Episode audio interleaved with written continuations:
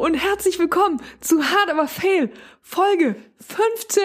50. 50. 50. Oh Gott. 50. Sind, ist Hard Aber Fail jetzt in der Midlife Crisis angekommen? Ich, du, ja, wie wir alle. Irgendwie in der, zwischen der Krise, hinter der Krise, nach der Krise. Permanent in der Krise eigentlich sind, ja. Ähm, ich, wir haben ja auch, wenn es euch vielleicht aufgefallen ist, ein neues Cover. Mhm. Ähm, Ausdruck unserer Midlife Crisis. Nein, finde ich nicht. Nein, wir übertreiben ja nicht. Wir sind einfach sehr schön und cool und ich nenne das immer unser, ähm, unser Bandfoto, weil ich finde, Ja. dass wir da aussehen wie Boy oder so, die Band Boy, als könnten wir beide extrem gut unsere Instrumente spielen und singen und wir hätten dabei so eine understated Coolness auf der Bühne immer. Entspricht uns in der Wirklichkeit nicht unbedingt. Nicht so richtig, ja. Aber na, das macht ja nichts. Wir haben halt überlegt, ob wir ein bisschen seriöser, nein, nicht seriöser, aber ein bisschen ernster wirken wollen, weil ähm, ja manchmal, also die Themen hier ja auch ein bisschen ernster sind. Und auch wenn wir hier am Anfang oder am Ende immer gerne viel Quatsch reden, ähm, dass wir doch so ein bisschen, bisschen ernster wirken wollen. Mal gucken, ihr könnt ja mal sagen, wie es euch gefällt. Ja, Leute, wir sind jetzt freuen. auch schon Anfang 30, wisst ihr? Es ist jetzt auch mal Schluss mit dem ganzen Das wird lustig. Ja, wird jetzt ernst. Aber wir freuen uns natürlich trotzdem, dass wir hier äh, 50 Folgen schon drin sind in der Nummer. Und ähm, ich finde ja weiterhin, dass es also mir total viel gegeben hat, dass wir während dieser Pandemie, wo man einfach niemanden getroffen hat, dass wir trotzdem einmal die Woche jemand Neues getroffen haben oder jemand, den wir schon kennen, aber ganz neu mit dieser Person gesprochen haben. Und ich hatte die Stimmt. ganze Zeit das Gefühl, ich bin so in Kontakt mit Menschen und das war richtig, richtig schön und voll wertvoll. Das stimmt, das hast du sehr schön gesagt. Ja. Und ich habe auch so ein bisschen das Gefühl, ich möchte dieses so ein bisschen immer aus meinem Vokabular streichen, das gelingt mir noch nicht immer. Ich habe auch das Gefühl, ähm, dass mir durch die ganzen Konversationen geholfen wurde, dass ich Dinge Ja. dazu gelernt habe. Und ich hoffe, dass das auch den ZuhörerInnen so ging. Ähm, und das ist doch auch schon mal irgendwie eine gute Sache für 50 Folgen. Mhm. Für Ja, 50 definitiv. Folgen lang Unterhaltung und Selbsthilfe. Ja, und ich, ich merke immer, dass ich, ja, ich auch ganz viel gelernt habe und das dann oft anwenden kann und aber auch einzugestehen, dass ich das oft dann nicht anwenden kann. Dass es auch Momente gibt, wo es einfach überhaupt nicht funktioniert. Und ähm, aber auch das haben wir ja irgendwie, wurde uns ja zu Gemüte geführt, dass auch diese Momente oder diese Tage oder diese Wochen oder diese Monate, wo es einem so geht, ähm, dass die okay sind. Ähm, ja, also ich bin, ich bin sehr dankbar dafür. Ja, ich auch. So, Julia, wie ist denn die Lage bei dir? Ich habe dich gestern gesehen bei Instagram, Instagram Live. Instagram Live, IGTV, Digga. ähm, ja, ich habe gestern, ich habe gestern eine Lesung gemacht äh, für die Buchhandlung Lüders im Rahmen des äh, Festivals Hamburg liest. Und dieses Jahr war es Hamburg liest Borchert, weil Wolfgang Borchert gestern 100 Jahre alt geworden wäre, wenn er nicht mit 26 oder 27 gestorben wäre. Ähm, genau, und da habe ich eine Kurzgeschichte gelesen, die Hundeblume, und mehrere Gedichte und noch so einen politischen Text. Und dann ist die Übertragung irgendwann abgebrochen, weil Instagram nach einer Stunde gesagt hat, so, tschüss, das war's. Obwohl wir das, wir hatten das eigentlich vorher gegoogelt ähm, und das Internet sagte, vier Stunden Live-Übertragung am Stück sind möglich seit dem und dem Datum. Okay. Ähm, aber aus irgendeinem Grund hat es dann doch nicht geklappt. Naja, naja. Aber es war ein, ein sehr, sehr schönes Erlebnis für mich, ähm, weil das das erste Mal jetzt war seit anderthalb Jahren, dass ich wieder auf ein, in einer bühnenähnlichen Situation war. Also ich Ja. habe halt äh, ein, zwei kleine Dreharbeiten gehabt und äh, auch so diesen Workshop gemacht und so. Aber das war ja mh, ja nicht vor einem Live-Publikum. Und gestern hatte ich dann Ja. halt tatsächlich meine Freunde aus der Buchhandlung da und live Leute am Handy. Und das ist schon nochmal eine andere Sache, als so zu wissen, ach, das wird irgendwann mal verwurstet, sondern nee, man musste jetzt auf der Sekunde dann, ja, Hase. genau, und ähm, das war ein Riesengeschenk für mich, muss ich echt sagen. Es hat mir richtig Spaß gemacht, hat mir ganz viel Energie gegeben und ähm, ich habe es auch sehr viel geprobt, aber dann gestern in der Situation ist das Ganze auch nochmal total gewachsen. War richtig krass, was da nochmal für eine Entwicklung war. Also, ja, die Katze hat Hunger. Die Katze stimmt nee, also, dir zu? Ja, sie stimmt mir zu. Also ich bin sehr glücklich, dass ich das machen durfte und habe sehr, sehr liebes Feedback bekommen und bin immer noch ganz erfüllt, aber auch total kaputt. Ich habe vergessen, wie anstrengend das auch ist. Dieses auf der Bühne stehen und performieren, das ist ganz schön anstrengend. Kein Wunder, dass man dann am nächsten Tag immer erst am irgendwie um 10 Uhr weiterproben kann, wenn überhaupt. Also ich, ich konnte heute nicht wirklich was machen. Wirklich, ich war heute eher so ein bisschen so ein Zombie. Na klar, also macht ja total Sinn. Ist denn da, ähm, in Hamburg wurde jetzt beschlossen, dass am 28. Mai die Theater wieder öffnen dürfen unter bestimmten Auflagen und so weiter. Hm, heißt das schon irgendwas für dich? Weißt du da schon was oder ist erstmal ab, ab, abwarten angesagt? Nö, da weiß ich nix. Hm. Keine Ahnung. Ja, ist bei mir auch so. Das mit der steifen Brise und mit meinem Impro-Theater hängt alles äh, irgendwie auch so ein bisschen in der Luft. Ähm, vielleicht werden die ein oder Sachen, anderen Sachen stattfinden. Was auf jeden Fall stattfinden wird, sind, ist eine letzte Online-Show, die wir machen, die wir auch die letzte Online-Show genannt haben. Und dann so äh, Open-Air-Termine wieder. Ah ja. Da müssen cool. wir mal gucken, wann man wieder reingeht. Ich glaube hm. aber wirklich erst im Herbst. Naja. Ja, und ansonsten, das war jetzt was Schönes und dann steht noch was bei dir an, was ein bisschen anstrengend und nicht so schön ist, oder? Ich mache morgen meine Steuererklärung. Ich habe mich extra mit einem anderen Menschen, hallo Sebastian, verabredet, um äh, das nicht alleine machen zu müssen, weil ich immer kurz vorm Nervenzusammenbruch stehe, wenn da irgendeine Sache nicht funktioniert. Also es gibt ja verschiedenste Möglichkeiten, das zu machen mit dem Elster-Formular und was weiß ich. Und wenn man das dann so abschicken möchte und dann kommen irgendwelche so Meldungen, hier haben sie irgendwas nicht richtig ausgefüllt oder das ergibt keinen Sinn oder irgendwie sowas und dann, dann verstehe ich einfach nicht mehr, was da steht. Ich, in dieser Sekunde ergibt die deutsche Sprache keinen Sinn mehr für mich, sondern ich bin so, ich verstehe nichts, ich verstehe nichts, ich kann das nicht, ich gehe jetzt weg.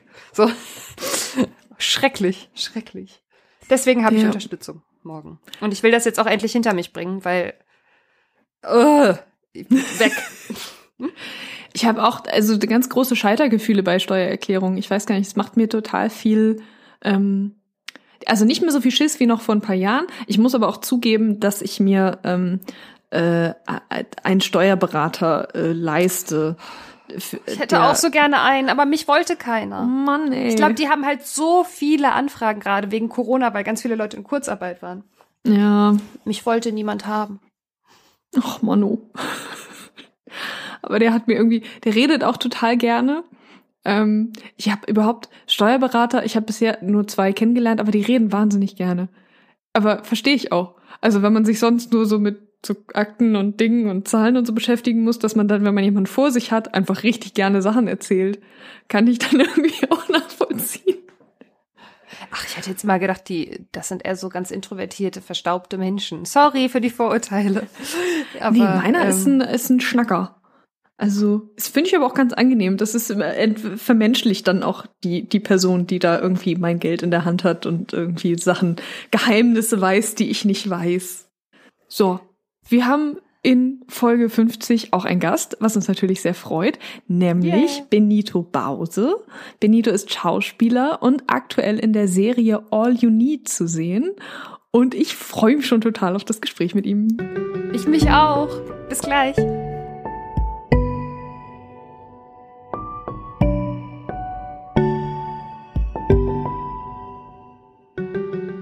Wir haben heute zu Gast Benito Bause. Hallo Benito, wie schön, dass du da bist. Hallo, ich freue mich da zu sein. Grüßt euch. Hallo.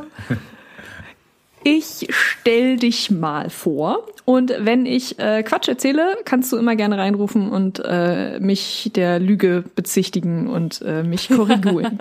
korrigieren. Okay. Also Lüge. Der Quatsch. ich bitte darum. Ich bitte darum. ähm, Benito ist aufgewachsen in Lüdenscheid und in Hannover. Und nach dem Abitur machte er ein freiwilliges soziales Jahr an der Music Academy Sansibar, wo er Deutsch- und Gitarrenunterricht gab. Er studierte von 2013 bis 2017 an der Hochschule für Musik und Theater in Leipzig, äh, Schauspiel. Und ähm, bereits während des Studiums äh, stand er am neuen Theater Halle auf der Bühne.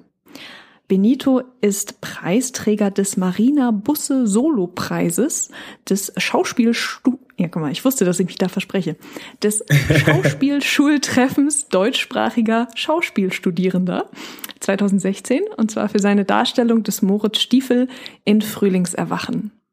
Außerdem erhielt er 2017 den Theaterpreis des Freundeskreises des Neuen Theater Halle als bester Schauspieler der Spielzeit 2016-17 für seine Verkörperung des Salem in Rainer Werner Fassbinders Angst, Essen, Seele auf. Und sein erstes Festengagement führte ihn nach Zürich. Und jetzt ist er im Ensemble des Residenztheaters in München. Quatsch! Er hat also nein, nicht, also nicht, nicht wirklich Quatsch. Also es stimmt schon. Nur ich bin Gast. Ich bin jetzt, ich bin nicht mehr fest. Aber das stimmt, ich war zwei Jahre fest und bin jetzt Gast Ja. in, am Resi. Ah, okay. Sehr gut. Guck mal, ich habe nämlich in meinem Dokument auch dahinter geschrieben, in Klammern Nachfragen. Habe ich natürlich vom Gespräch nicht gemacht. Aber Ah, okay, okay. Witzig. ich bin nicht hundertprozentig sicher war. Aber das haben wir ja jetzt geklärt. Ich hätte mich eh gewundert, wie das vereinbar ist, ein Festengagement am Resi mit dem Punkt, den Juliane jetzt als nächstes erwähnt. Ja, nämlich, dass Benito auch relativ viel für Film und Fernsehen dreht. Ähm, er stand unter anderem für das letzte Wort äh, einer Netflix-Serie vor der Kamera und eben zuletzt für die ARD-Miniserie All You Need. Ähm, die äh, ja gerade so ein bisschen durch die Decke geht und überall zu sehen ist und ähm, Yeah. ganz, ganz fantastisch ist. Und äh, ich wollte nur ein kleines, so ein kleines Zitat. Die Zeit zum Beispiel nennt die Serie eine kleine Revolution. Und der Weser-Kurier schreibt, dass äh, der größte Verdienst von All You Need ist es wohl, die Lebensrealität junger Schwuler als gelebte Normalität abzubilden, ohne deren sexuelle Orientierung als einzig bedeutsames Mer Merkmal zu begreifen. Also da gibt's ganz viel Praise, ganz viele gute Worte. Und jetzt kommen natürlich äh, hier so als äh, erste Frage meine kleine Fanfrage, äh, weil ich habe die Serie auch schon durchgeguckt und finde es ganz fantastisch. Und jetzt frage ich mich, hat sich denn für dich seit der Veröffentlichung irgendwas verändert? Also wirst du erkannt? Wirst du verfolgt? Gibt es Autogrammwünsche? Gibt es schreiende Teenies? Ah, Ist, ist irgendwas anders in deinem Leben?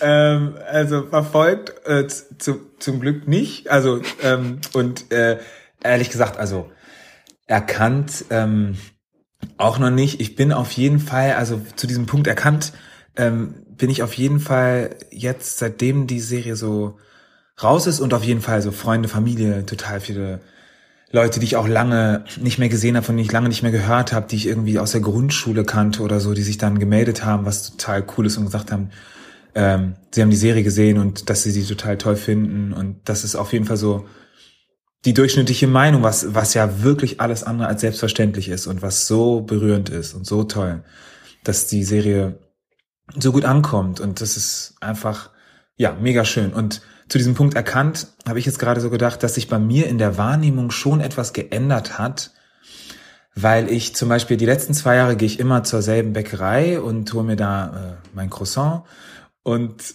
ähm, ich die also die Frau, die da arbeitet, die ist in meinem Alter und wir sind eigentlich immer total cool äh, miteinander so gewesen so die letzten zwei Jahre und dann bin ich da jetzt hingegangen nach der Veröffentlichung von All You Need und die hat mich immer so halb so ein bisschen äh, ignoriert, aber halt so ein aber so auf so eine freundliche Art ignoriert. Ich mag das eigentlich so in der Bäckerei, wenn es einfach so ein bisschen Laufband, es muss schnell gehen, hier, was wollen sie, und weiter, weiter und so, ne? Und diesmal hat sie irgendwie so, so, so innegehalten, gestoppt und mich a- so angeguckt, als, als würde sie mich äh, irgendwie erkennen oder irgendwie sowas. Oder, oder als würden wir uns, also es war so ein komischer Haltepunkt und dann, äh, hatte ich so plötzlich diesen Gedanken, hat sie die vielleicht die Serie gesehen und ist es für sie jetzt vielleicht awkward, dass sie mich in mehreren Perspektiven Oh. nackt gesehen hat? Ähm, oder und dass ich jetzt die Brötchen hole und dieser formale Kontext funktioniert, funktioniert ja jetzt nicht mehr so ganz für sie oder so, was ich total nachvollziehen könnte. Aber vor allen Dingen hat sich für mich die Wahrnehmung verändert, weil ich irgendwie darüber nachgedacht habe, über etwas, worüber ich noch nie nachgedacht habe plötzlich. Ne? Aber ich wurde noch nicht äh, äh, erkannt, so auf der Straße. Das noch nicht, ne. Zwischenfrage. Hattest du in der Bäckerei denn eine Maske auf? Ich hatte eine Maske auf. Ja, aber das, ich meine, das Ding ist, sie kennt mich ja, weißt du? Und sie. Mhm. Sie Ne? kennt dich auch ohne Maske, ja. Sie kennt mich auch ohne Maske, genau. Und, und sie kennt mich auch mit Maske und deswegen, und das ist meist, geht eigentlich meist ganz schnell, aber dann war es plötzlich so langsam und bedeutsam. Und dann dachte ich so, hä? Ah. Aber es ist vielleicht auch alles nur Einbildung, ne? Vielleicht hat sie auch gerade einfach nur einen ganz, ganz großen Aha-Gedanken gehabt. Hat dich das gestört oder würde dich das stören? Ich glaube schon. Ich glaube, auf Dauer würde es mich wahrscheinlich schon irritieren. Stören, weiß ich jetzt nicht, aber ich glaube, ich fände es schon crazy. Also, also das, das ist ehrlich gesagt gar nicht, wo ich so hin will, auch wenn man das vielleicht so denkt, ja, man fängt Schauspiel an zu stehen, ah, ich will berühmt werden und irgendwie erkannt werden und so. Nee, es ist, das, das ist tatsächlich gar nicht, was ich will. Ich will natürlich so von KollegInnen und Familien und Freunden irgendwie Anerkennung. Das ist schon, das ist ein tolles Gefühl, wenn man denkt, okay, ich habe da Arbeit reingesteckt und Leute sagen dann, ey, cool, man sieht das, dass du da Arbeit reingesteckt hast, das ist cool geworden. Ähm, natürlich will ich das und das ist auch ein tolles Gefühl. Aber so dieser awkward Moment von irgendwie locker und cool sein mit fremden Menschen, äh, finde ich ganz schwierig. Also stelle ich Ja. mir schwierig vor. Äh, ich ich kann es mir ja nur vorstellen, weil ich es noch nicht äh, erlebt habe, so richtig. Du hast in ähm, vor kurzem in einem Interview in der SZ davon erzählt, erzählt, dass du aus einer Ärztefamilie kommst. Ähm, und das fand ich ganz spannend, dass du, da hast du wie gesagt, dass du dir auch drüber nachgedacht hast, ob das vielleicht was für dich ist, aber ähm, dich dann doch dagegen entschieden hast. Da habe ich mich gefragt, also wie hast du das entschieden und war das schwierig für dich? Also gab es da irgendwie einen, gab es einen, Druck oder irgendwie einen Anspruch, also von, von außen oder von dir selbst, dass du da ähm, in die in die Fußstapfen treffen, äh, äh, stopfen, wie heißt das? In die Fußstapfen treten, Schlüpfen? schlüpfen, Ja. treten In die, Fuß, in die Fußstapfen schlüpfen finde ich auch cool, aber. ähm, ja, so. ähm, je nachdem, was für eine Schuhgröße äh, der Vater oder die Mutter vorher hatte. Stimmt, ja. ähm, äh, also ich würde sagen, dass der Druck von meinem, also in dem Fall jetzt von meinem Papa, weil, ähm, von väterlicherseits hätte ich dann die Praxis übernommen, was mein Papa wohlgemerkt mit ähm, meinem Opa so gemacht hat. Also er hat die Praxis übernommen damals. Mhm. Ähm, genau, deswegen war da schon so eine Tradition, so ein Traditionsgedanke dahinter. Und ich würde sagen, ich habe mir da schon auf eine positive Art, würde ich jetzt einfach mal sagen, Druck gemacht, weil ich hatte auch irgendwie Bock drauf.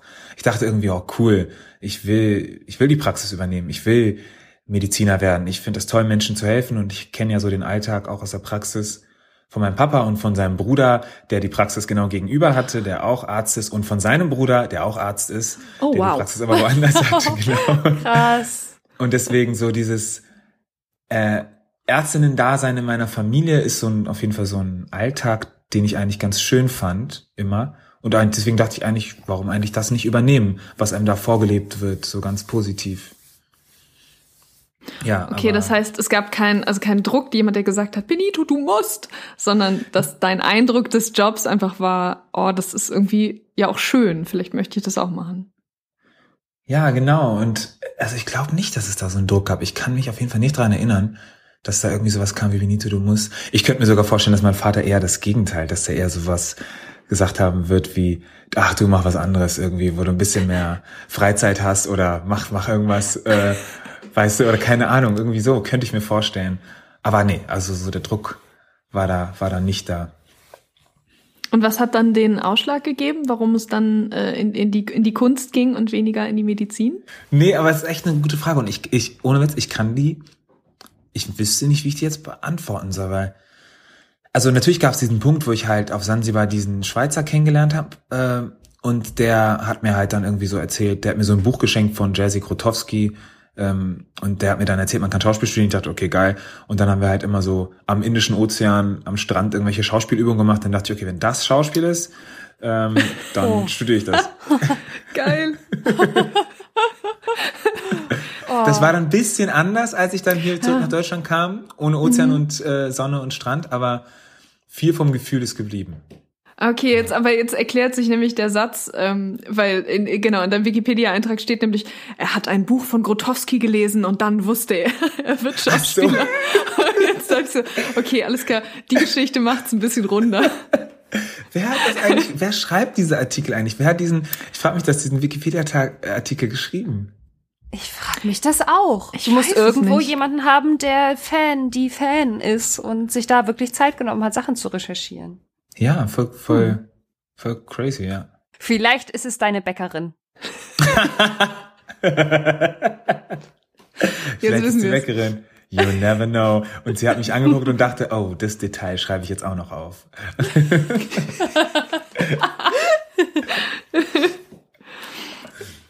In, ähm, ich habe jetzt ja gerade auch deinen deinen Lebenslauf äh, vorgestellt und äh, in unserem äh, Vorgespräch habe ich dich auch darauf angesprochen, dass also von außen betrachtet, wie das halt so ist mit Lebensläufen, äh, ist ja alles fein.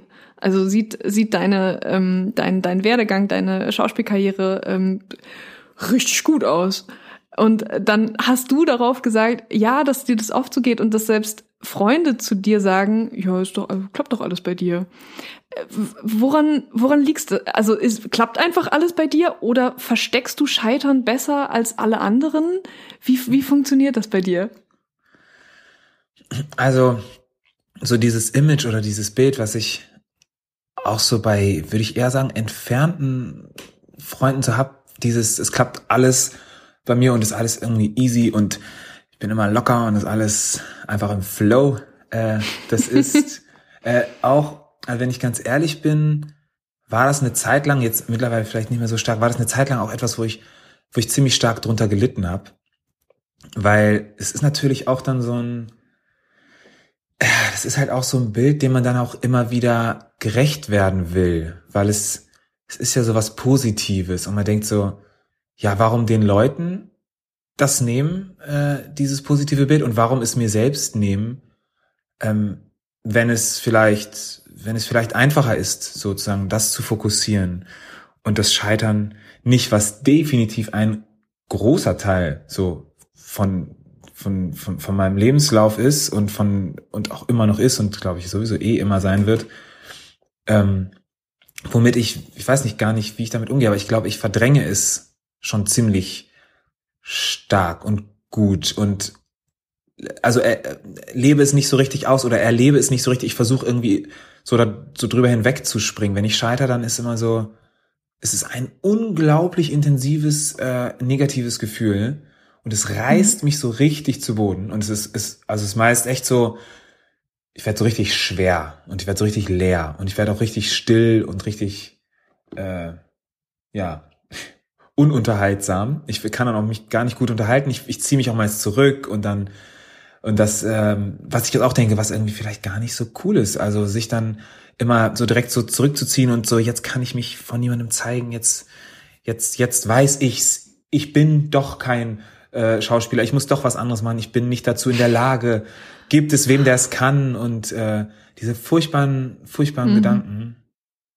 Oh, ich kenne das so gut. Ich verstehe das so gut. Ich habe das auch gefühlt alle zwei Wochen. Ja. Ähm, ähm, ich kann mir auch vorstellen, dass dieser Satz, naja, bei dir klappt ja immer alles, auch gerade dazu führt, was du gerade beschrieben hast, nämlich dieses, naja, dann habe ich ja sozusagen kein Recht, mich zu beschweren. Genau. Wenn das so das Bild ist, was nach außen getragen wird, dann darf ich ja gar nicht sagen, mir geht's auch manchmal schlecht, weil ihr, denkt ja, bei mir läuft alles gut, dann findet ihr mich nachher doof oder so. Stimmt, das ist der Punkt. Das ist der springende Punkt, total. Ja. Das setzt einen total unter Druck und ich, ich, ich weiß nicht, also so, so, so Jetzt hatte ich, jetzt vor kurzem erst, also was ist vor kurzem, vor zwei Tagen, habe ich ähm, zwei Absagen bekommen von, äh, von Castings, wo ich lange drauf gewartet habe. Also eins, da wusste ich äh, schon schon sehr lange, dass ich eventuell zum Casting eingeladen werde. Dann wurde ich eingeladen und dann hat es noch sehr lange gedauert, äh, bis die Antwort kam und ich wollte es unbedingt machen. und ähm, habe mich auch total vorbereitet äh, für dieses Casting. Habe äh, irgendwie im Kostümfundus äh, Sachen ausgeliehen, habe mir eine neue Frisur geschnitten, habe mir eine Körperhaltung ausgedacht, eine Sprechduktus, äh, eine Background Story aufgeschrieben und also wirklich so wie für eine Drehvorbereitung für ein Casting. Ne? Also wirklich Boah. richtig sozusagen das Beste geben, was ich konnte in dem Moment. Und die Rückmeldung war auch super und ähm, es lief auch total toll und ich war richtig euphorisch, so wie als hätte ich es bekommen, direkt nach dem Casting. Ne? Und dann, als ich die Absage bekommen habe, äh, war das so ein richtiges, äh, so ein richtiges, ja, so ein Taubheitsgefühl, was dann echt so, so lähmend, ja, irgendwie so, so ganz kurz so die ganze Freude ganz kurz aus mich raus, aus mir raussaugt. Und ich bin ganz kurz so, so, oh Scheiße, ey. Jetzt, jetzt, ja, das, das war's jetzt so irgendwie. Und das ist, es ist so schrecklich, dass das so groß ist immer. Aber es ist tatsächlich bei mir, bei mir ist es total schlimm und schwer und schmerzhaft und fühlt sich gar nicht cool an. Und ich kann auch dann schwer drüber reden, wenn es in dem Moment ist. Wie gesagt, weil ich mich dann so zurückziehen will. Hm. Und ich meine, ja, diese eine Absage, dass das dann so groß ist, dass man dann selbst immer sofort alles in Zweifel zieht. Ne? Ich, äh, das kenne ich auch so gut. Und ich glaube, das liegt auch an dem Beruf selbst, weil wir ja auch alle wissen, dass man immer abhängig ist von der Meinung von jemand anderem da draußen, mhm. der die einem den Job dann gibt. Und deswegen fühlt sich das so an. Ich habe letztens ein Video gesehen auf YouTube von äh, dem Schauspieler Neil Patrick Harris, mhm. der also der von How I Met Your Mother Barney und so für Leute, die ihn nicht mhm. kennen. Und der hat gesagt, für ihn ist Schauspiel wie Surfen. Man muss extrem lange immer rauspaddeln, rauspaddeln, rauspaddeln, rauspaddeln und er strengt sich ganz, ganz doll an, nur um dann diese eine Welle zu erwischen, auf der man dann surft, aber die geht auch irgendwann zu Ende und dann crasht man und dann muss man halt wieder rauspaddeln und paddeln und paddeln und paddeln und paddeln und kurz warten, bis wieder die nächste Welle kommt. Und das fand ich voll das gute Bild. So fühlt sich das, finde ich, wirklich an. Ja, das es heißt nicht, dass da nichts kommt, aber es heißt, man arbeitet halt die ganze Zeit. Und die Leute mhm. sehen dann teilweise vielleicht nur den Erfolg. Mhm. Krass, ey, aber dass du jetzt sagst, dass es bei Neil Patrick Harris, bei dem, da stellt man Ja. sich so vor, da, der kriegt so viele Rollen, also Anfragen, ne? Aber ich finde das auch gut, das zuzulassen, weil ich, ähm, mein Mechanismus ist ganz oft, ist dann ähm, klein zu reden, also dass es ja nicht so schlimm ist und äh, so, mein Gott, und äh, dann mache ich irgendwie weiter und dann ist es aber kein ähm, Ausleben, sondern äh, so ein Wegdrücken und das hilft auch nicht. Also deswegen, so wie du es beschreibst, weiß ich Genau. gar nicht, ob es so gar nicht, also ob es vielleicht gar nicht so schlecht ist, weil du dann einmal, weißt du es, dann einmal so rauslässt und es dir, ich weiß nicht genau, wie es, was deine Mechanismen dann sind, damit es dir besser geht. Mm, Aber es durchaus auch ernst zu nehmen, finde ich auch wichtig. Aber wie, wie ist das bei dir, wenn du sagst, äh, wegdrücken? Also was, ähm, was passiert da? Also was bei dir? Ähm, ja, dass ich dann oft so das so wegrede und also ich, dass ich dann bin dann traurig und dann denke ich, na ja, es wären ja auch irgendwie, was war das zuletzt ein Studentenfilm, wo ich dann gedacht habe, na ja, es wären ja fünf unbezahlte Drehtage gewesen. Na ja, ach irgendwie wäre vielleicht doch nichts für mich gewesen oder na ja, dafür habe ich dann, also ich krieg dann so Erklärungen in meinen Kopf, warum das jetzt okay ist aber vergesst dabei manchmal, dass man auch einfach sagen kann, einen halben Tag lang, oh Mann, das ist jetzt scheiße und deswegen habe ich schlechte Laune. Das lasse ich selten zu, ich bin da immer sehr kontrolliert. Ja, weißt du was jetzt, also so wie du es gerade beschreibst, ich wünschte mir, ich hätte da äh, mehr von dir, weil äh, wie wie bei allem ist wahrscheinlich die richtige Mischung, die Lösung, weil weil das Ding ist bei mir, also ist es dann so, dass ich das wirklich viel zu ernst nehme. Also alles in Frage zu stellen in so einem Moment ist ja total melodramatisch und total überzogen. Also so wirklich alles in Frage zu stellen. Die Beziehung zu den Liebsten und dann ist man ein Heuchler und ist man ein Hochstapler in allem. Alles, was man sagt, ist eine Lüge und es ist so übertrieben. Es ist so, hä? Und ich, und, und ich habe es jetzt gerade erst erlebt wieder. Vor wirklich vor, vor wenigen, vielleicht noch vor 20 Stunden war ich noch in, in so einem Feeling von, ja, in, dass dann irgendwie alles schlecht ist. Was ich je gemacht habe, was ich je Das machen ist natürlich werde. sehr praktisch für das Interview heute. Also ja, ja, ja, das stimmt. wir profitieren da jetzt von. ähm, im, äh, apropos, das hört sich ja nach Imposter-Syndrom an. Ne? Das passt jetzt, glaube ich, ganz gut. Die Frage, die Juli hier aufgeschrieben hat. ähm, ihr habt im Vorgespräch über den Dreh zu das letzte Wort gesprochen und da hattest du auch so einen Moment, oder? Wo du alles in Zweifel gezogen hast. Weil Ja, total. du mit einem anderen Schauspieler spielen musstest, den du so toll fandst. Genau, also mit Richard Sammel am Set von äh, Das letzte Wort hatte ich äh, also einfach eine, total, eine Totalüberforderung. Einfach insofern, weil ich mir dachte, ich habe dann einfach mal so, wie man das halt so bei Projekten macht. Man googelt so die SchauspielerInnen, die mit im Team sind, was haben die RegisseurInnen so gemacht und ach ja, Kollegin, was, was haben die so gemacht? Ja, ganz nett, ach hier in Tatort, oh krass und so. Und dann siehst du plötzlich Richard Sammel und der hat einfach, dann guckst du dir die erste Szene an in seinem Shory und die ist mit Brad Pitt in Inglourious Bastards. Und du bist so, oh, du bist so, was? Was? was ist denn jetzt los? Wie jetzt? Und dann guckt man, hat man den Namen vielleicht falsch eingegeben oder so? Nee. Das, das ist er.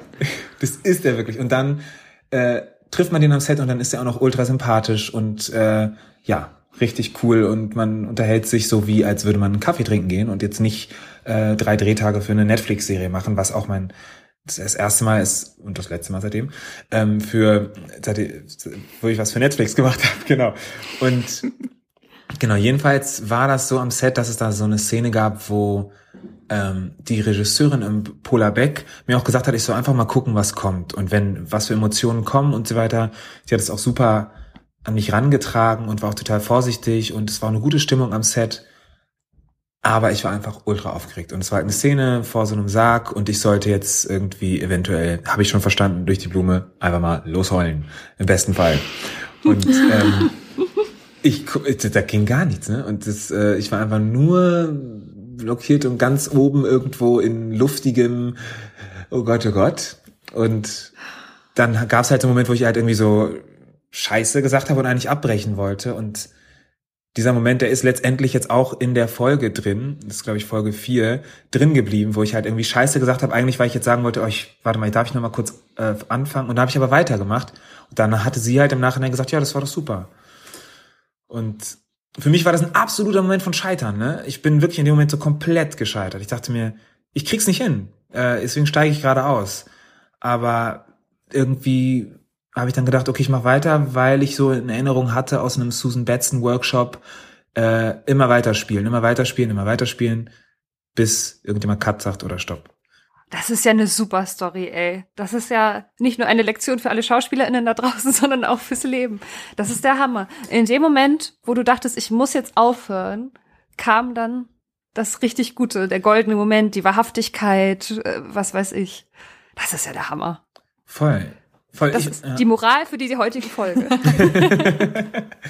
ja, in dem Moment, wo man einfach komplett loslässt und aber ja. da bleibt, irgendwie passiert was, ja. Ja, spannend, das Scheitern ins Spiel zu integrieren, ne? Voll. Das ist super. Das, das hast du so geplant, Benito, ne? Das war einfach ja, natürlich, genau. Ja, ja. Weil ich bei mir läuft's ja immer und deswegen ich plane immer auch das Scheitern, weil es halt einfach läuft. Es wird jetzt mal wieder Zeit zum Scheitern. Genau, Leute. es ist mal wieder einfach fürs Cosinus Sinus muss halt immer im Ausgleich sein. Mhm. Und ja. Du hast äh, auch davon gesprochen, dass du ja auch, dass du auch Musiker bist. Und ähm, dann mhm. hast du diesen schönen Satz am Telefon gesagt, dass du ähm, bei der Musik für dich entdeckt hast, dass der Schlüssel zur Kreativität das Scheitern war. Was, was meinst du damit? Was ist da bei dir passiert? Was hat sich da für dich geklärt? Also ich habe ein Interview gesehen von Michael Kiwanuka. Das ist ein britischer ähm, Singer-Songwriter, der, den ich unglaublich toll finde. Und der hat in diesem Interview übrigens auch von äh, einem Imposter-Syndrom gesprochen, was er ganz, ganz stark hat. Ähm, mhm. Und und deswegen ganz lange eigentlich nur zu Hause saß und sich und Musik gemacht hat und schon relativ viel fertig war, aber er sich die ganze Zeit nur gedacht hat, ich, das ist doch nicht gut genug und das kann ich doch niemandem zeigen. Und ja, jetzt ist er halt wahnsinnig erfolgreich. Also damit, das ist total krass. Ähm, aber jedenfalls, genau, hat der in einem Interview gesagt, dass eben diese, sagt man, Imperfektion oder Unperfektion, ich weiß gerade gar nicht. Ähm, oder das. Also auf Englisch ist es auf jeden Fall Imperfection, aber jetzt weiß ich auch nicht mehr, wie es auf ja. Deutsch. Wir nehmen beides. Wir nehmen beides. Imper, Imperfect, Imperfection. Dass diese Imperfection, ähm, dass die so, ähm, dass die so, dass das so was Fruchtbares hat und dass man in dieser Imperfektion sozusagen in, in der Musik ähm, so viele, dass es da so viele Möglichkeiten gibt und so viele Türen, durch die man gehen kann, wenn man, wenn man, wenn man nicht dauernd auf der Suche nach dem perfekten Song oder der perfekten Lösung ist, weil man dann auch so einen Teil der Kreativität irgendwie auf der Strecke lässt beim Prozess und halt nicht irgendwie offen unterwegs ist. Und das habe ich irgendwie so auch ein bisschen aus der Not heraus, weil ich natürlich nicht ansatzweise so ein Hintergrundwissen habe, was musikalisch irgendwie so bereichert ist wie jetzt beim Michael Kiwanuka oder so, weil ich einfach nicht Musik studiert habe oder so, irgendwie der war in Berkeley und so. Ähm, aber was ich irgendwie so ein bisschen so für mich so verstanden habe, sich einfach hinzusetzen, Musik zu machen und die Zeit, die man hat, zu nehmen und die Sachen, die dabei rumkommen, in dem Moment mal als Möglichkeiten wahrzunehmen und nicht als ah, komischer, schlechter Anfang, nicht gelungenes Intro, ähm, nichts aussagendes Intermezzo, schlechtes Outro und so, weißt du, so, weißt du? Du bist ja auch super streng mit dir, voll krass. Ja, ja. Aber, aber weißt du, das passt auch total gut zu dem, äh, zu der Erfahrung von das letzte Wort, weißt du? Das, was du gerade erzählst. Ja. Da auch einfach den Stand, also weiterzumachen an dem Stand und den Stand jetzt erstmal anzunehmen. Es muss ja nicht immer alles hart sein. Ich habe letztens ein Casting auch gemacht ähm, und mit einer Freundin zusammen das aufgenommen und sie hat nach dem zweiten Take gesagt, okay, es ist perfekt, wir lassen das so. Und ich so, hä, aber ich habe doch noch gar nicht ich habe das noch gar nicht so doll gefühlt. Das war noch gar nicht anstrengend. Ich habe doch gerade eher so einfach so gemacht. Und sie so, ja, aber es wird nicht besser. Und dann habe ich gedacht, krass, weißt du was? Es muss gar nicht immer alles Kampf sein. Ja. Es ist auch einfach mal so gut, wie es ist. Fertig. Ja, voll. Voll, voll krass. Voll krass. Ich weiß aber noch nicht, ob ich die Rolle kriege. Also, also man weiß nicht, ob es wirklich gut war jetzt. Doch, mit Sicherheit.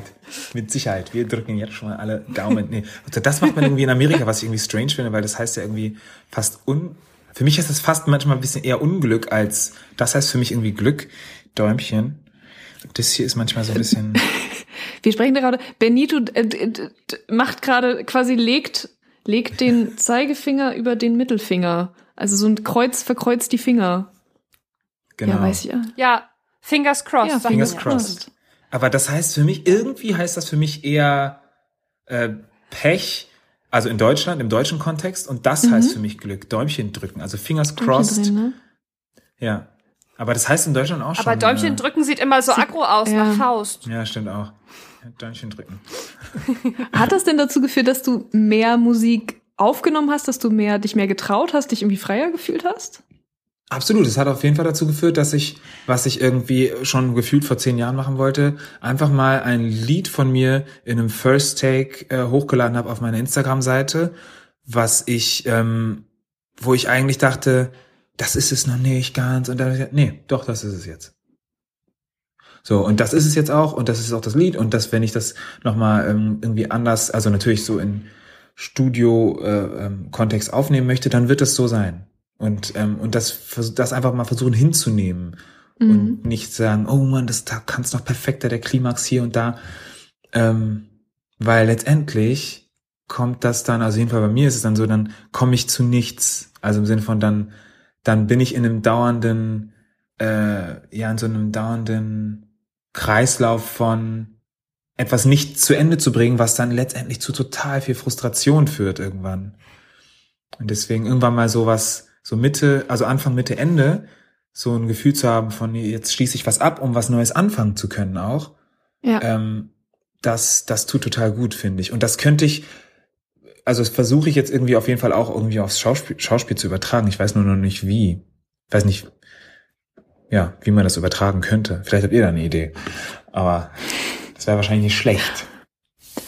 Also im, im Impro-Bereich ist es für uns ja immer so eine Sache, dass wir, wenn wir, wenn wir einen Abend spielen, dass wir dem Publikum sagen, also das Besondere heute Abend ist, ähm, das ist das erste und das letzte Mal, dass ihr diesen Abend so seht.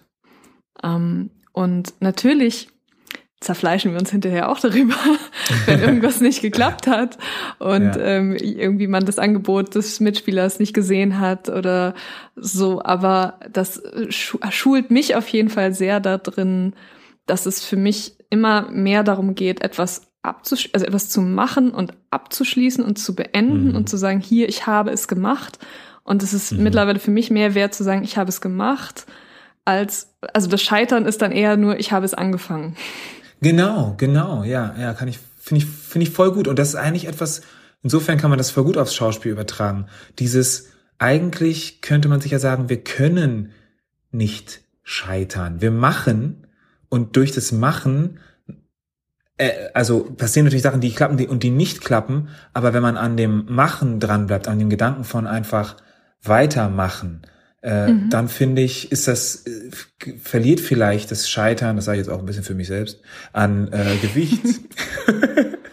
also sozusagen, ne, natürlich, und das ist mir total bewusst, und das war vor äh, sechs Monaten noch absolut äh, äh, eine ganz andere Realität bei mir, wenn es dann um sowas geht wie Existenznot und sowas, ne? Und Absolut, Geld verdienen ja. über Schauspiel, dann kann man natürlich darüber jetzt nicht mehr so romantisch reden, aber ähm, ja, ich ich habe so das Gefühl, auf jeden Fall so die so die die, die SchauspielerInnen, die im in meinem Umkreis sind, ähm, aus meinem Jahrgang drüber drunter, von anderen Schulen aus die, aus demselben Jahrgang, da ist es auf jeden Fall so, dass wenn man will, äh, kann man schon, glaube ich, an einem Haus landen, vielleicht nicht an jetzt an den krassesten Häusern, aber man kann an einem Haus landen und man kann als Schauspielerin arbeiten, sozusagen. Ähm, natürlich sicherlich nicht irgendwie immer die Jobs, auf die man Bock hat und man muss dann Sachen machen, auf die man nicht keinen Bock hat, oft. Aber man kann überleben in Deutschland, habe ich so das Gefühl, mit dem Beruf. Mhm. Oder würdet, oder zumindest, seht ihr das anders? Also, ja, zumindest wenn man, also wie du zum, von so einer angesehenen staatlichen Schule kommt, glaube ich das auch. Aber dann mhm. ist man wieder damit konfrontiert, äh, womit ich auch selbst schon oft konfrontiert war als Schauspielerin. Ähm, ich habe immer gesagt, ich bin so eine Nutte, weil ich halt wirklich zwischendurch Jobs gemacht habe, hinter denen ich nicht stand. Und äh, aber ich musste es machen, weil ich musste ja Geld verdienen. Ja, klar. Und äh, das hat wirklich was mit meinem Selbstbild gemacht von bin ich überhaupt noch wirklich Schauspielerin? Ist das noch Kunst, was ich hier gerade mache? Ähm, aber ich brauchte halt das Geld. Ja, äh, und das hat wirklich, äh, hat richtig doll an meiner Psyche auch so geknabbert. Das war kein cooles Gefühl. Ich mhm. weiß jetzt aber nicht, wie wir das lösen können mit dem Machen, ehrlich gesagt.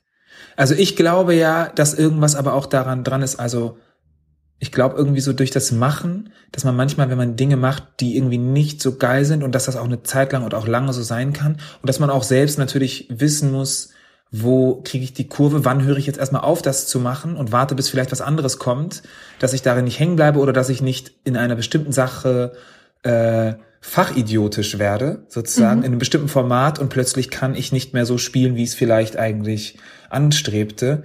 Aber dass man, ich glaube, durch die Akkumulation sozusagen, dass dadurch natürlich irgendwie auch so die, die, die, die, die Präsenz sozusagen in, in, der, in der Branche, jetzt ob, ob jetzt im Theater oder im Film und Fernsehen steigt und damit die Wahrscheinlichkeit auch steigt, gesehen zu werden von jemandem, der mit einem zusammenarbeiten will. Also ich, ich also so, stelle ich mir das irgendwie im Idealfall vor, dass je mehr man irgendwie versucht zu machen, äh, umso mehr kommt dann vielleicht auch Unerwartetes auf einen zu, umso mehr kann man sozusagen das Glück herausfordern auf eine Art. Ja, aber trotzdem auch der Mut zur Lücke, also was du auch eben am Anfang gesagt hast, nämlich auch zu sagen, okay, die Balance ist jetzt gekippt und jetzt fühle ich mich mit dem, was ich da mache, so schlecht, ja. dass es eher an meinem schauspielerischen Kern irgendwie was kaputt macht, als dass es mich weiter nach vorne bringt. Und dann auch muss man halt irgendwie auch aushalten zu sagen, okay, ich höre jetzt damit auf und es kann auch sein, dass jetzt erstmal ein halbes Jahr, ein Jahr erstmal nichts kommt. Aber ich mache es ja für mich, für mich als Schauspielerin, dass ich diese Lücke jetzt eingehe. Ja. Mhm. Ist Total. aber natürlich sehr schwer auszuhalten. Ich war auch schon in der Position und das ist wirklich schwer, aber man muss sich dann halt mhm. immer wieder sagen, so, das war deine Entscheidung. Du hast es aus einem guten Grund gemacht, Julia. Genau, weil du zu, zumindest meintest, äh, vorhin meintest, ähm, wo du mit, womit du total recht hast, weil ich halt von einer renommierten Schule komme, deswegen habe ich die Chance vielleicht auch an renommierte Theater zu kommen und so weiter. Ähm, es ist nicht, wie sagt man, es ist nicht alles Gold, was glänzt. Also Zürich und München, ich war in diesen zwei großen Häusern.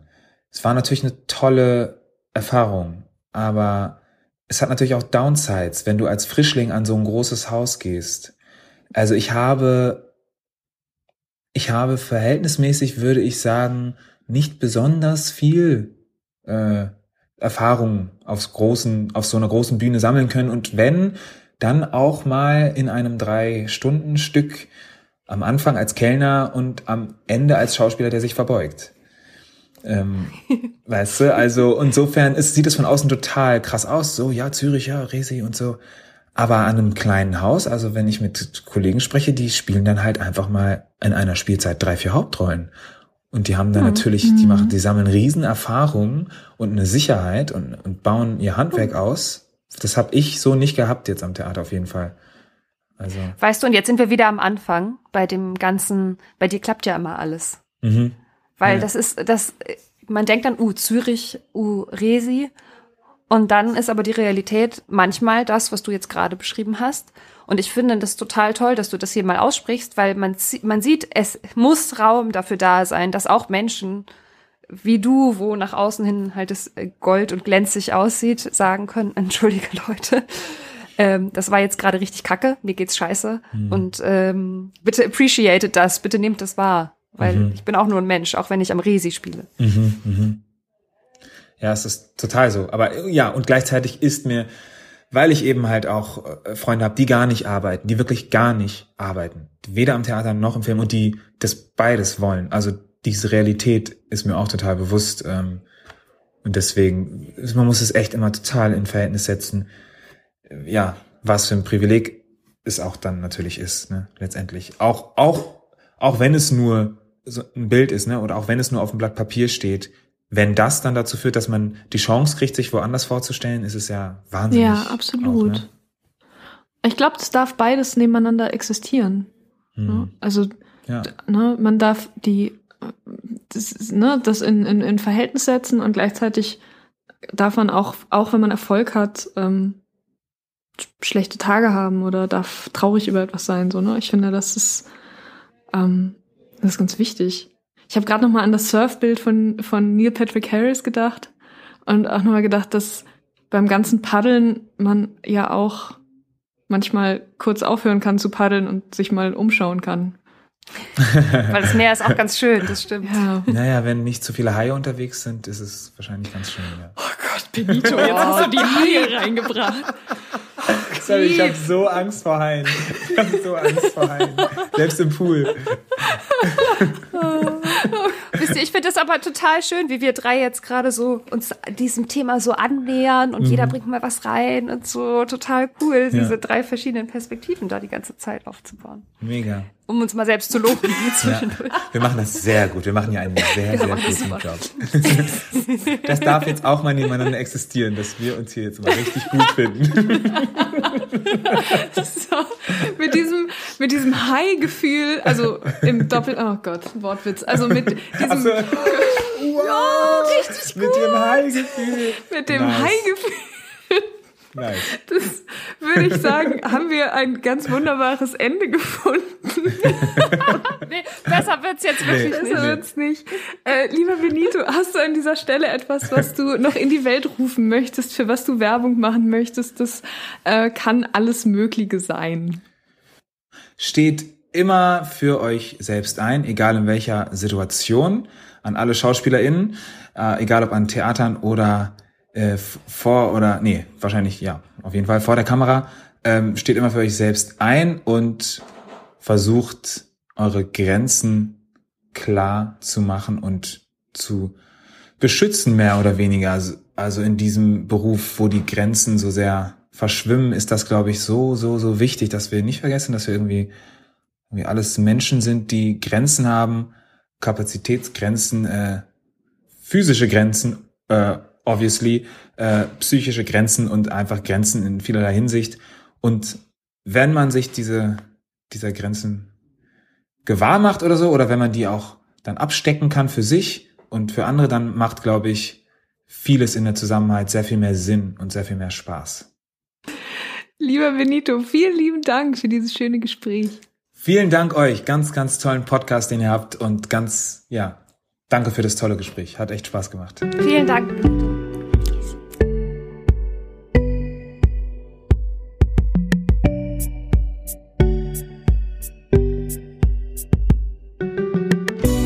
Das Schöne ist ja, dass der Benito jetzt unser Gast ist in der 50. Folge. Und unser erster Gast war Schauspieler Arash Marandi. Arash und Benito spielen jetzt beide in All You Need mit und spielen beste Freunde. Und Leute. Da, das ist das Schicksal hat uns quasi einen Wink gegeben. Full Circle. Und äh, nicht nur solltet ihr diese tolle Serie gucken, ähm, aber der gute Arash hat uns auch zu unserem Jubiläum eine kleine Nachricht gesendet. Liebe Juliana, liebe Julia, ich grüße euch herzlich und äh, ich denke gerne an den Moment zurück, an dem ihr auf mich zukamt und mich damit geehrt habt, der erste Gast sein zu können in eurer in eurem Podcast Hard aber Fail. Ähm, der Begriff Scheitern wurde einmal in einen sehr schönen, in einen sehr schönen Aphorismus oder in ein sehr schönes Zitat gepackt von Samuel Beckett, was ihr, äh, ihr und die Hörer wahrscheinlich auch kennen, wenn sie sich ein bisschen auseinandersetzen mit äh, Theater, dramatischer Literatur. Äh, wieder versuchen, wieder scheitern, besser scheitern von Samuel Beckett. Und ähm, wie soll ich sagen, ähm, das Thema Scheitern hat sich ja am Anfang sehr damit verbunden äh, mit dem Thema Pandemie und der Angst davor, was jetzt alles passieren kann und könnte. Ähm, und ich muss sagen, dass ähm, das Aushalten, das Beharren äh, sich lohnt und dass man, äh, wenn man äh, ja wenn man nach dem Scheitern eben nicht aufgibt, sondern weitermacht, äh, man vielleicht belohnt wird mit dem, was man, worauf man hingearbeitet hat oder dass das Scheitern eben Teil davon ist. Und ähm, das Scheitern ist im Grunde kein Scheitern. Das Scheitern ist nur ein kurzer Moment, der ja, man rutscht eben ab von der Felswand. Vielleicht rutscht man ein paar Meter runter und äh, lernt dann aber wieder höher zu klettern oder kann dann mit Anlauf nochmal die Sache angehen. Und ich finde es wunderbar, dass ihr es geschafft habt, äh, einen Podcast ins, äh, in die Welt äh, zu bringen, ins Leben zu rufen, der sich jetzt mittlerweile zum 50. Mal äh, nicht äh, wiederholt, also wie würde man das sagen, nicht zum 50. Mal wiederholt, sondern der jetzt es geschafft hat, sogar 50 Menschen zu interviewen und deren Geschichten anzuhören. Das ist eine außerordentliche Leistung. Äh, und ihr seid in diesem, äh, um, um, um im gleichen Vokabular zu bleiben, ihr seid nicht gescheitert. Ihr seid äh, vielleicht, wenn ihr auch Rückstöße hattet oder so, ihr seid dran geblieben und habt es durchgezogen. Und äh, ich finde das einfach wundervoll und freue mich extrem, dass ihr äh, ja dieses Thema äh, behandelt und ähm, grüße euch an dieser Stelle ganz herzlich und alle Hörer. Und äh, ja, lass uns, äh, lass uns, lass uns alle weiter scheitern. Das ist, äh, ist Teil des Ganzen. Mann, bin ich froh, dass wir den Benito heute in der Folge hatten. Das war so ein schönes Gespräch mit ihm. Großartiger Mensch und äh, viele Erleuchtungen mal wieder. Vor allem, dass Schauspiel sehr viel mit Surfen zu tun hat anscheinend. ja, dieses Surfbild beschäftigt mich jetzt noch ein bisschen. Das finde ich wirklich. Ja, das ist ganz gut. Finde ich ganz gut. Ah, weißt du, was ich noch ganz gut finde?